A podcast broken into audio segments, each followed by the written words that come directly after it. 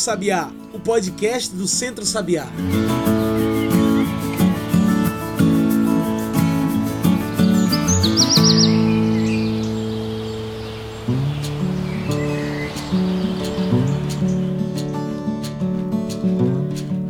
Olá e bom dia, boa tarde, boa noite para você que nos ouve agora pelo Spotify e pelo Mixcloud. Eu sou João Lucas França, comunicador do Centro Sabiá e está começando agora o Cantos do Sabiá, nosso podcast semanal para discutir agricultura familiar, soberania alimentar, sociedade e sustentabilidade. Cantos do Sabiá é o podcast do Centro Sabiá, que serve para a gente trocar uma ideia sobre vários assuntos relacionados ou não com a natureza, sociedade e a luta social.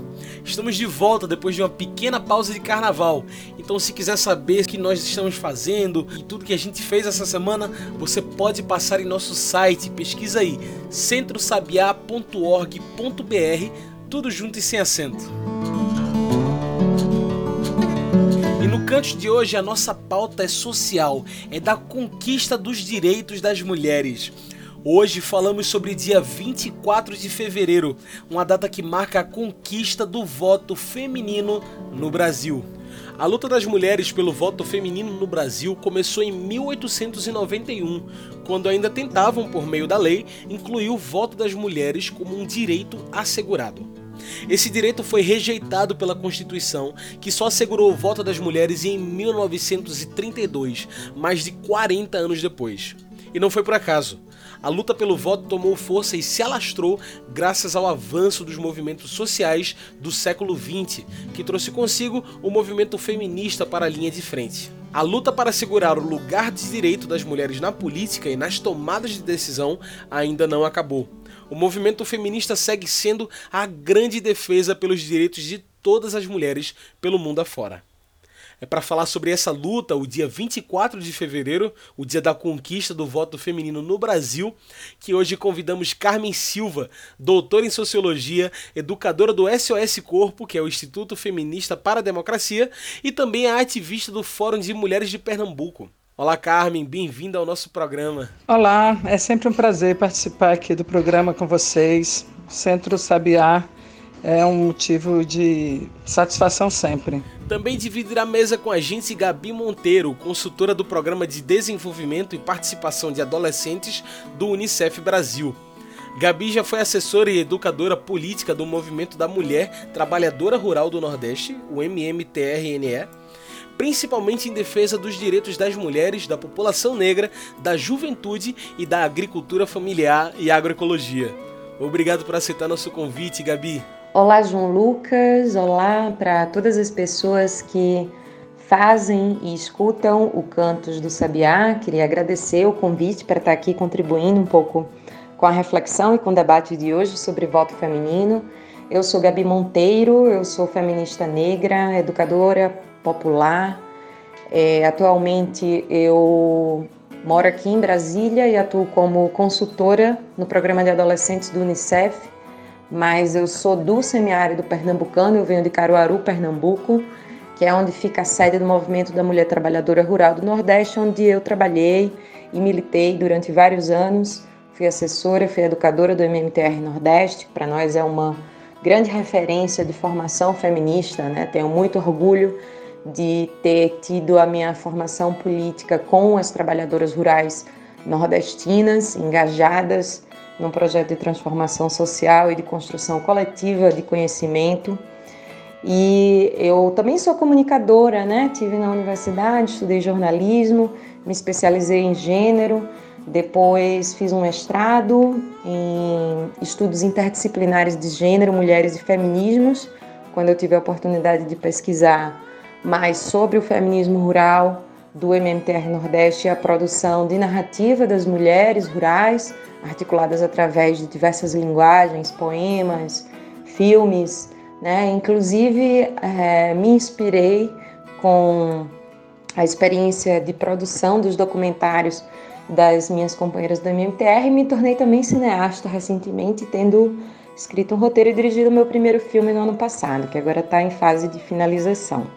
Então é isso um pouquinho sobre mim e espero de alguma forma é, partilhar né, um pouco da minha perspectiva para ajudar a gente nessa reflexão em torno do que é que significa essa data? Bom, acho que já para a gente mergulhar no assunto de vez, eu pergunto: qual a importância de uma data como esta, do dia da conquista do voto feminino no Brasil, de ser lembrada e ser comemorada? Bom, então eu acho que para a gente começar a refletir, a gente tem que pensar do que, que a gente está falando quando a gente está falando de voto.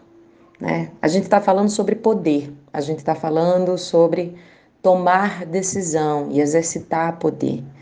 E como é que se constrói essa, esse acesso ao poder na sociedade brasileira, né? A gente tem uma sociedade de uma de marcas coloniais de muita violência e a gente vai ter uma democracia, um processo democrático muito frágil, né, na, na história da sociedade brasileira. E o direito ao voto é, ele vai ser exercido inicialmente por um punhado muito pequeno de pessoas e é, foi uma luta histórica, né? Foi uma luta histórica de diversos grupos, não apenas das mulheres. Mas vamos começar a pensar que quem era que podia votar, né? Inicialmente eram homens, eram homens ricos que poderiam votar. Quando a gente fala, na verdade, que as mulheres tiveram acesso ao voto, é, é, interessante a gente se perguntar que mulheres eram essas também, né? Imagine que nesse período as mulheres também só conseguiam votar com a autorização do marido. Então a gente começa a se perguntar como é que é, é esse processo de construção de cidadania na sociedade brasileira. Quem é cidadão, afinal, né? Quem é cidadão? Que eu acho que nos remete a gente pensar como é que é essa construção da própria humanidade, né? Quem é que tem direito de ser humano? Quem é que tem direito de ser reconhecido como um sujeito? Quem é que tem o direito de tomar decisões sobre a sua própria vida, inclusive nos casos das categorias privilegiadas sobre a vida de todo mundo ao redor, né? Quem é que tem esse acesso? Quem é que tem acesso a essa voz? Quem é que tem essa é, decisão respeitada. Então, assim, a sociedade brasileira ela é de uma construção patriarcal, né, extremamente racista, e você vai ter uma série de grupos excluídos né, do direito ao voto. Imagine que até a Constituição de 1988 o voto ainda era negado às pessoas analfabetas, por exemplo, num período em que a gente tem é, um número muito grande de pessoas analfabetas no Brasil. Então, assim, o, o voto, né, o direito ao voto, ele, tá, ele foi algo que ele teve sempre em disputa, né? A gente passou por um período também de ditadura militar, então, se você vai observar ao longo de toda a história, isso nos mostra muito sobre as dinâmicas de poder que a sociedade brasileira atravessou. E quando a gente fala do voto feminino, é justamente um marco na, nesse, nessa garantia do reconhecimento das mulheres como sujeito de direitos, ainda que dentro desse cenário fosse uma, um acesso muito limitado né? Como geralmente são quando a gente começa a acessar os espaços de poder. Aquilo ali vem com uma série de restrições, aquilo ali gera muita polêmica, aquilo ali é fruto de um esforço, de uma organização e de uma movimentação coletiva muito intensa e muito extensa também, né? Porque esses esses processos eles não são rápidos, eles sempre demandam muito tempo. Então, assim, só reforçar mesmo que a luta das mulheres é, ela continua, né? A luta das mulheres para poder ter direito a não apenas a votar, mas é, ter direito a concorrer, ter direito a estar nos espaços de poder, a estar nos espaços de tomada de decisão, a estar dentro dos cargos do legislativo, do executivo, né? Os espaços em que as esferas públicas de poder em que as decisões são tomadas, né? Ainda somos muito poucas. E quando a gente vai pensar também quem são essas mulheres que estão nesses espaços, isso nos leva para outro debate, né? Para outra discussão. É sempre importante é, comemorar, relembrar as datas que dizem respeito às conquistas da luta de um movimento social forte como é o movimento feminista. Então, lembrar essa data tem esse sentido de lembrar que isso é apenas um direito conquistado, que isso não nos garante sequer uma presença significativa no parlamento brasileiro, uma vez que no, no, no, Congresso Nacional nós temos apenas 15% de mulheres. Então, apesar dessa conquista, nós temos muita luta pela frente, inclusive pelo direito de participação das mulheres, porque ainda somos completamente subrepresentadas é, no poder legislativo e no poder executivo. E também no judiciário, mas esse não se vai por eleição. Perfeito. Olha, a discussão está muito boa, mas agora a gente faz uma pausa bem rapidinha. Fica aí que a gente continua no instante essa conversa com Carmen Silva, doutora em Sociologia, educadora do SOS Corpo, e Gabi Monteiro, consultora do Programa de Desenvolvimento e Participação de Adolescentes do Unicef Brasil.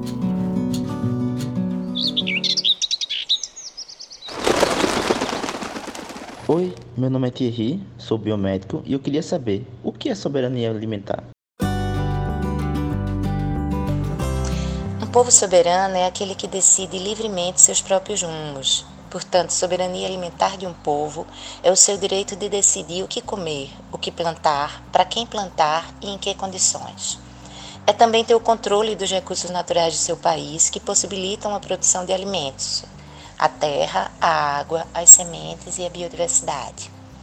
Soberania alimentar é o direito dos povos, agricultores e agricultoras, extrativistas, pescadores e pescadoras, entre outros grupos, definirem as políticas agrícolas para a produção, distribuição e o consumo de alimentos, garantindo o direito à alimentação da população e respeitando sua cultura, tradição e diversidade alimentar. Soberania alimentar também significa tomar o controle sobre os nossos hábitos alimentares e não delegar ao mercado ou às empresas. Em outras palavras, significa ser soberanos e poder decidir quanto à nossa alimentação.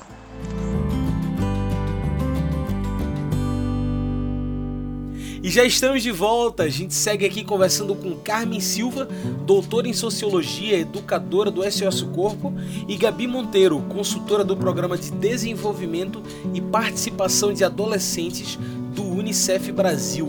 A gente segue aqui falando sobre a conquista do voto feminino no Brasil. É muito significativo que essa data, 24 de fevereiro, dia da conquista do voto feminino no Brasil, tenha sido sancionada pela primeira mulher eleita presidente do Brasil, Dilma Rousseff. É por isso que eu pergunto para você, qual a importância de termos mulheres representando cargos importantes na política brasileira? Realmente faz diferença? A conquista do voto feminino foi uma conquista é, que ocorreu por muita luta das mulheres na época, né? tanto pelas mulheres que de classe média que é, estavam sempre escrevendo para jornais, para revistas, tal, como pelas mulheres do povo que viam que os políticos, homens e proprietários, não consideravam, né, a questão das mulheres não consideravam seus direitos. Então, a luta foi muito importante por isso. Agora, não é o fato de ter mulheres no legislativo, no executivo, que confere esses direitos, porque, infelizmente, nem todas as mulheres, como os homens também não, são comprometidos com uma visão política voltada para direitos. Então, é uma data significativa porque é, uma, é um elemento da cidadania feminina, né? É um elemento importante da cidadania. Mas a diferença está em a gente ter mulheres conscientes da sua condição social, da situação de dominação e de exploração em que vivemos e ter mulheres que lutam por direitos, seja nos movimentos sociais, ou seja, na sociedade em geral, seja no parlamento, né, no, nas câmaras de vereadores, no, nas assembleias legislativas, ou seja também na sua vida profissional de acordo com aquilo que fazem. Eu escolhi é, fazer esta luta na sociedade. Então, participo do movimento de mulheres que é o movimento feminista. A data foi proposta pela deputada Sueli Vidigal, que na época relembrou que a luta pelo voto feminino no Brasil foi assegurada após uma intensa campanha nacional, numa luta que começou antes da própria proclamação da República. Veja só. Então eu pergunto, por que ainda é tão difícil assegurar os direitos das mulheres até os dias de hoje? Tanto tempo depois? Eu acredito que as lições que nós aprendemos quando a gente olha para a história da luta das mulheres, das diversas mulheres brasileiras, é que o esforço ele precisa ser coletivo e que realmente só a, o nosso processo organizativo consegue causar impactos e mudanças, ainda que elas não sejam no ritmo que a gente gostaria ou precisa, e ainda que a gente esteja é, lidando com os limites de um modelo, né, com os limites de um sistema político, de um modelo de democracia representativa, mas essa é a sociedade que, que, que aí está, né, essa sociedade em que vivemos, e a gente tem direito de decidir sobre ela, a gente tem direito de estar nos espaços em que são considerados os espaços importantes, nós não queremos ficar relegadas a, aos espaços considerados desimportantes, mas ao mesmo tempo a gente também ressignifica, sabe? Onde é que é desimportante? A cozinha é desimportante, o quintal é desimportante? De forma alguma. A gente vem e mostra como todos os espaços que nós ocupamos, eles são importantes e nós construímos resistência a partir deles. Quando a gente fala que o pessoal é político, a gente está mostrando que, na verdade, a política não se faz só lá nos espaços de poder. A política se faz todo o tempo, a política se faz dentro de casa, a política se faz aqui agora. E a gente, nós mulheres, como seres políticos, a gente tem o direito de estar em todos esses espaços, não apenas no espaço doméstico, mas a gente também quer estar dentro dos espaços em que nós fomos desautorizadas historicamente a acessar, né? Então, acho que quando a gente quando a gente olha, né, quando a gente faz essa retrospectiva do que é que tem sido historicamente, os avanços, os retrocessos, as dinâmicas todas relacionadas às garantias de direitos das mulheres, a gente sabe que, na verdade, não dá para parar, não dá para parar. A gente tem que continuar em busca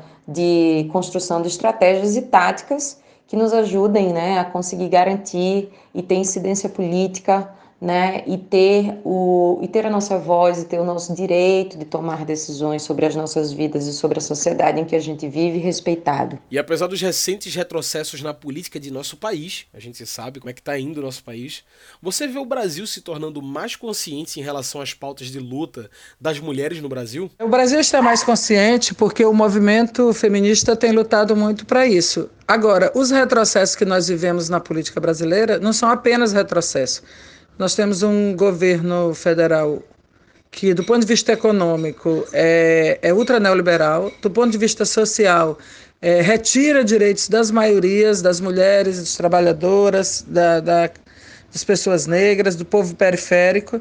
Então, não é um simples retrocesso, é um problema bem maior.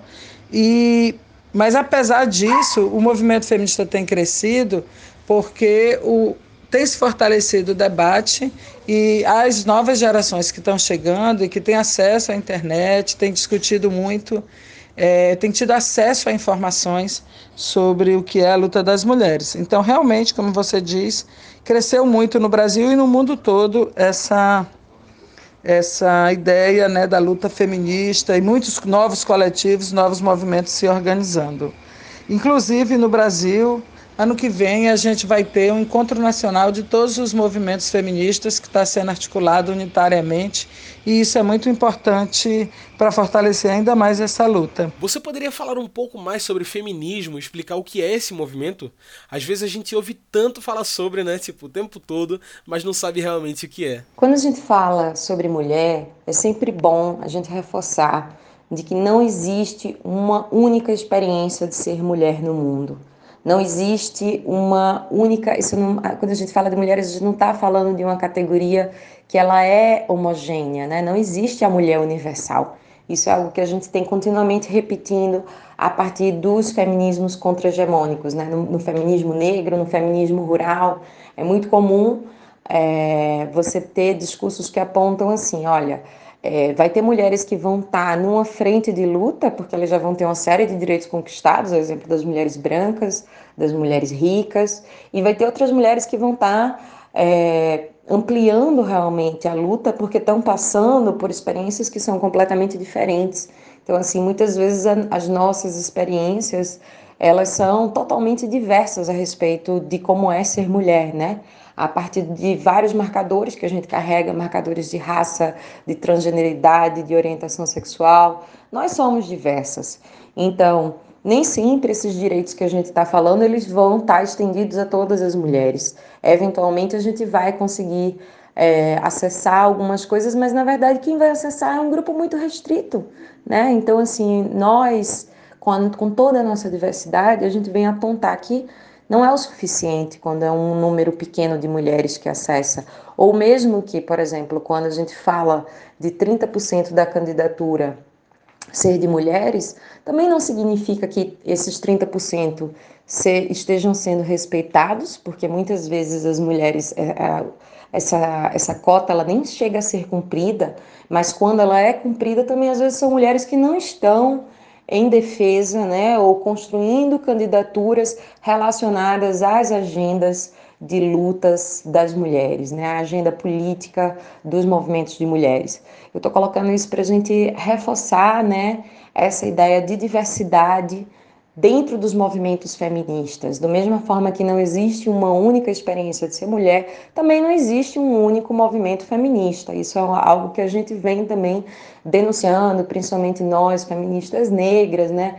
é, nós feministas que não nos beneficiamos de nenhuma forma dessa construção racista da sociedade, que algumas gerações atrás nossas ancestrais eram mercantilizadas e a gente ainda vive um cotidiano de uma sociedade que se sente continuamente autorizada a nos explorar e a nos agredir. Basta você ver a violência a que estão submetidas as mulheres negras quando se candidatam e quando assumem a disputa e assumem concorrer nos espaços políticos, né, ou nos espaços públicos de alguma forma. São sempre o nível de violência e de ataques contra as mulheres negras é sempre muito maior do que as outras, todas as outras categorias, na verdade, né, as pessoas brancas e mesmo os homens negros. Nós somos a categoria social que está mais destituída realmente de garantia de direitos na sociedade da forma como ela está organizada atualmente. Então é muito importante a gente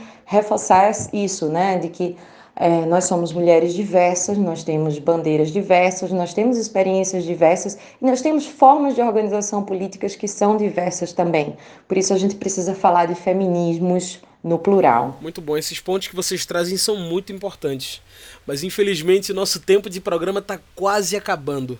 Então eu queria que vocês fizessem as suas considerações finais, alguma coisa que vocês não disseram ainda que gostariam de dizer. Então, eu acho que é isso. Eu acho que é concluir é, colocando que as restrições são muitas, as restrições são imensas, né? Porque a gente está justamente lidando com uma sociedade toda estruturada na violência e na exploração de determinadas categorias. Então, para uma mulher negra, pobre, acessar um espaço de poder, né, ter a sua participação política garantida, é muito difícil. É muito. A gente, na verdade, a gente sabe que tudo é difícil para gente, né?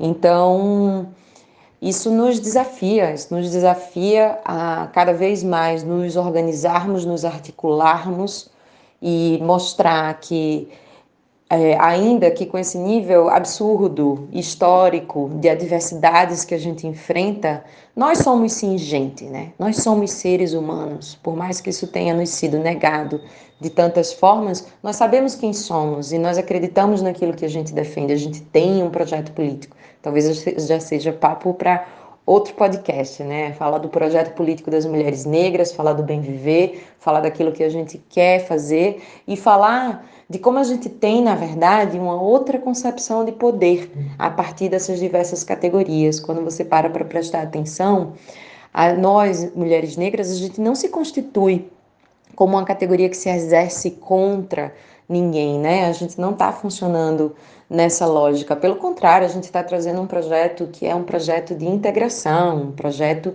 em que cabe toda a sociedade, em que ninguém, não existe a construção de um outro, né? Ao contrário de quando você pensa, por exemplo, é, nos homens brancos ou nas mulheres brancas, que você tem, ou mesmo nos homens negros, que tem sempre alguém que é o outro desse sujeito, alguém que está abaixo. Digamos assim, ninguém está abaixo de nós. A Lélia Gonzalez falava isso, né? Agora o lixo vai falar e numa boa.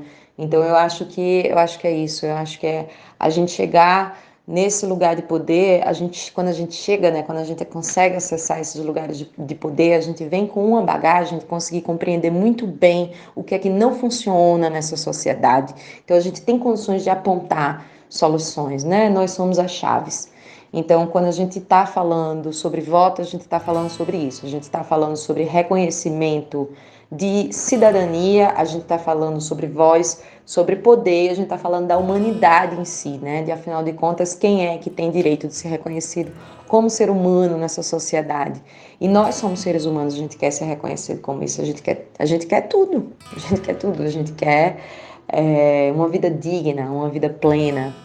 É isso, né? Essa é uma data em que a gente olha para a luta histórica que nos trouxe até aqui, a gente busca compreender quais são os desafios do nosso tempo atual e a gente busca construir os caminhos de aquilombamento, de resistência, assim como fizeram as que vieram antes de nós, para garantir melhores condições para as outras que virão no futuro, para as outras e outros, né, para todo mundo, porque no nosso projeto ninguém está excluído. A gente, na verdade, quer acabar com a ideia de um mundo em que pouquinhas pessoas podem decidir, pouquinhas pessoas podem se beneficiar.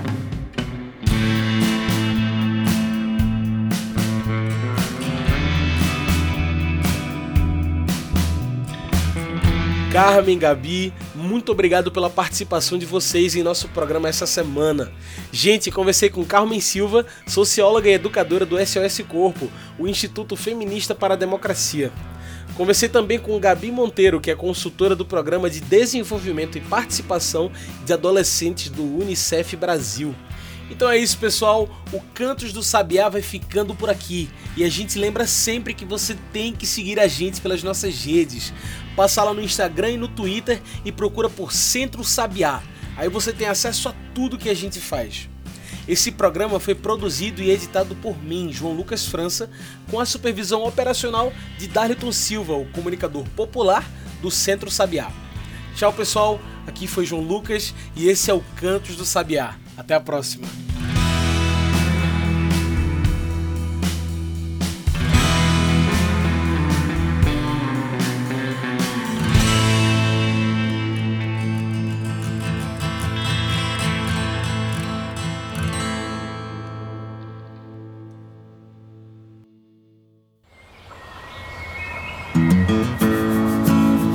Você ouviu Cantos do Sabiá. Cantos do Sabiá é o podcast do Centro Sabiá em parceria com Brasil de Fato.